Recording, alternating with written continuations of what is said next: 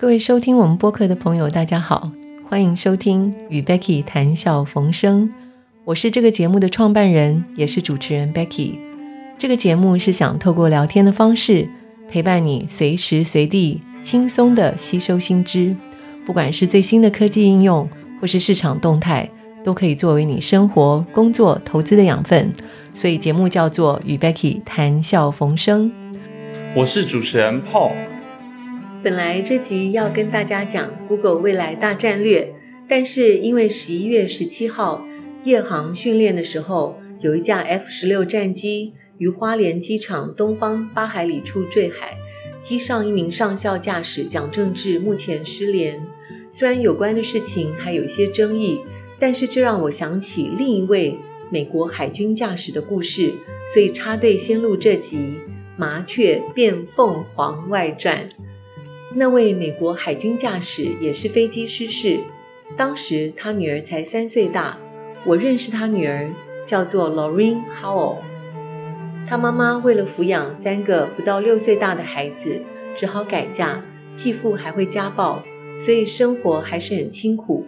这三个小孩从小都轮流送过报纸。后来，这女孩嫁给了全世界公认最有魅力及创造力的企业家。嗯，Becky，这个企业家是 Steve Jobs 吗？正是。而这个女人默默陪伴 Steve Jobs 二十年，几乎是隐形人，鲜少有任何媒体的报道。但是 Lorraine 却是 Steve Jobs 重要的精神支柱。嗯，怎么说呢？嗯。你相信 Steve Jobs 是每天回家吃饭的好男人吗？真的假的？这有可能吗？我听说他是个不折不扣的工作狂啊，忙起来常常不眠不休，怎么可能还每天回家吃晚饭？而且台湾不是很多做生意的都还要应酬，然后还有第二拖又第三拖，然后甚至还有小姐陪酒的。嗯，我跟你说是真的，Paul。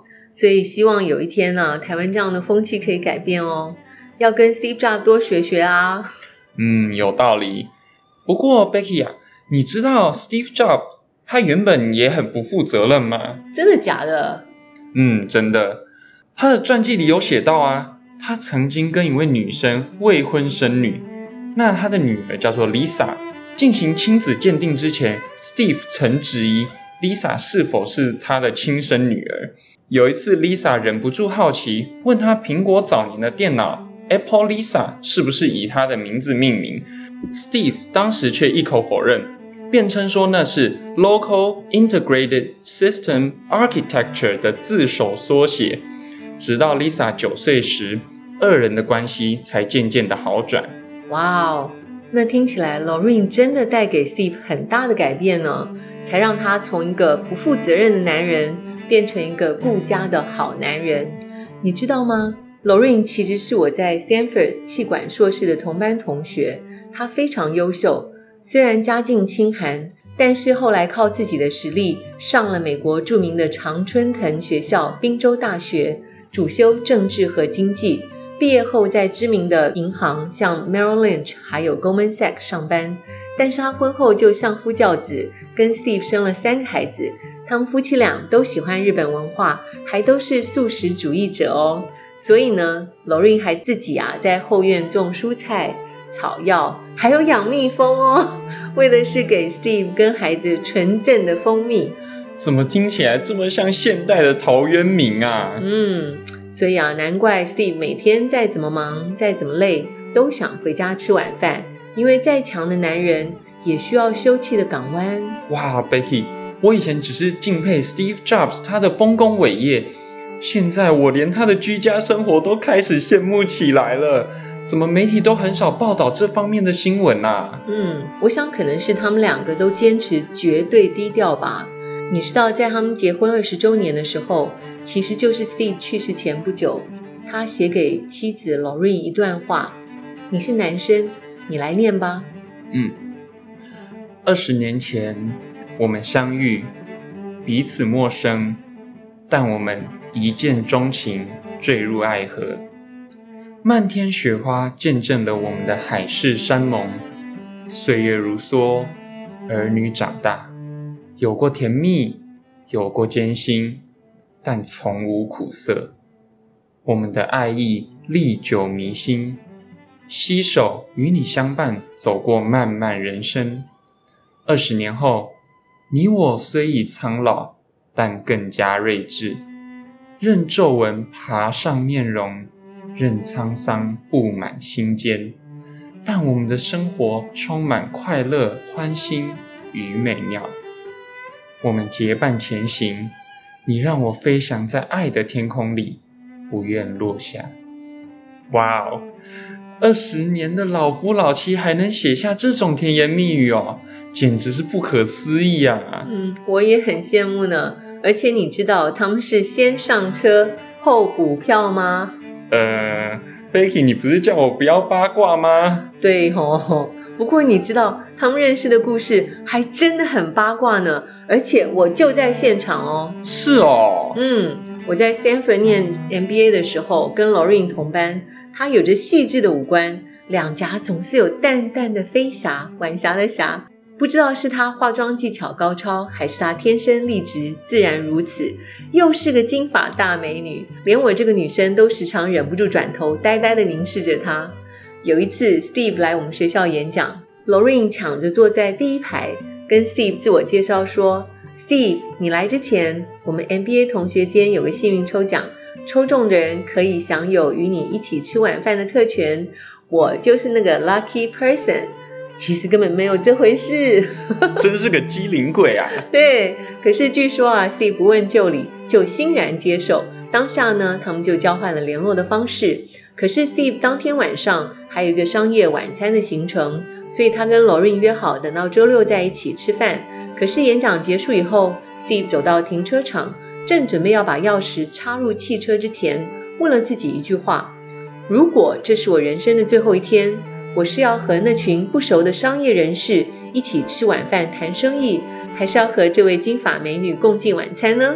嗯，都已经是人生的最后一天了，我想全天下的男人应该都会选择和美女共进晚餐吧。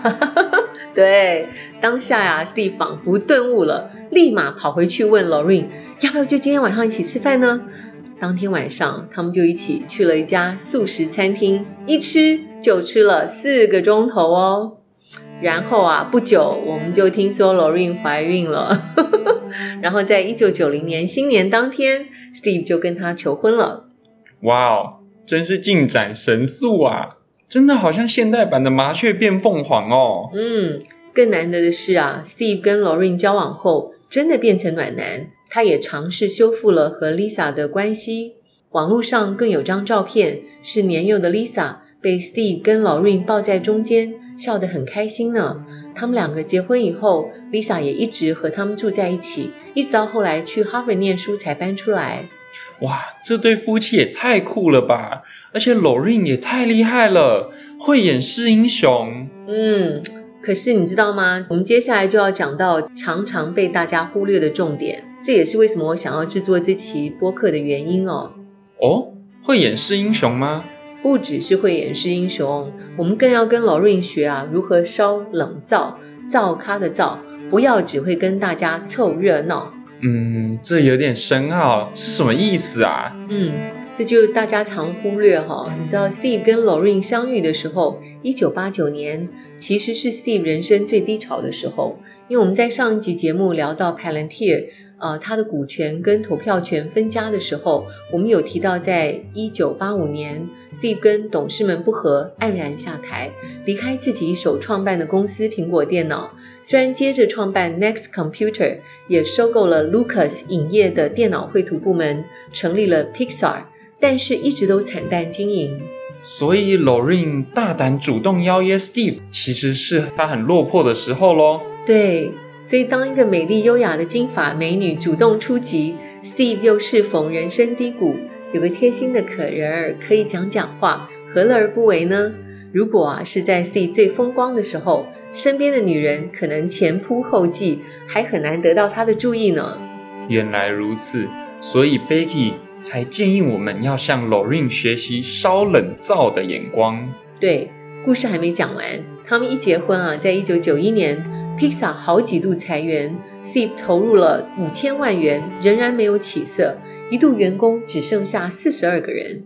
直到一九九五年，Pixar 出了《玩具总动员》，才算扬眉吐气。一九九六年，Steve 才被苹果电脑找回去，将他起死回生。所以这一路走来，Steve 跟 Lorraine 是一起同甘共苦过的呢。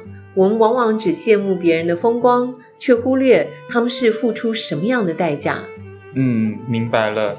那你同学在 Steve 去世之后过得还好吗？嗯，我想应该还可以哦，因为我在二零一六年回母校参加校友会的时候，有看到他，他看起来平静优雅，他也继承了 Steve 庞大的财产，又善于投资，还热心公益，也投身教育，还买了好几个媒体。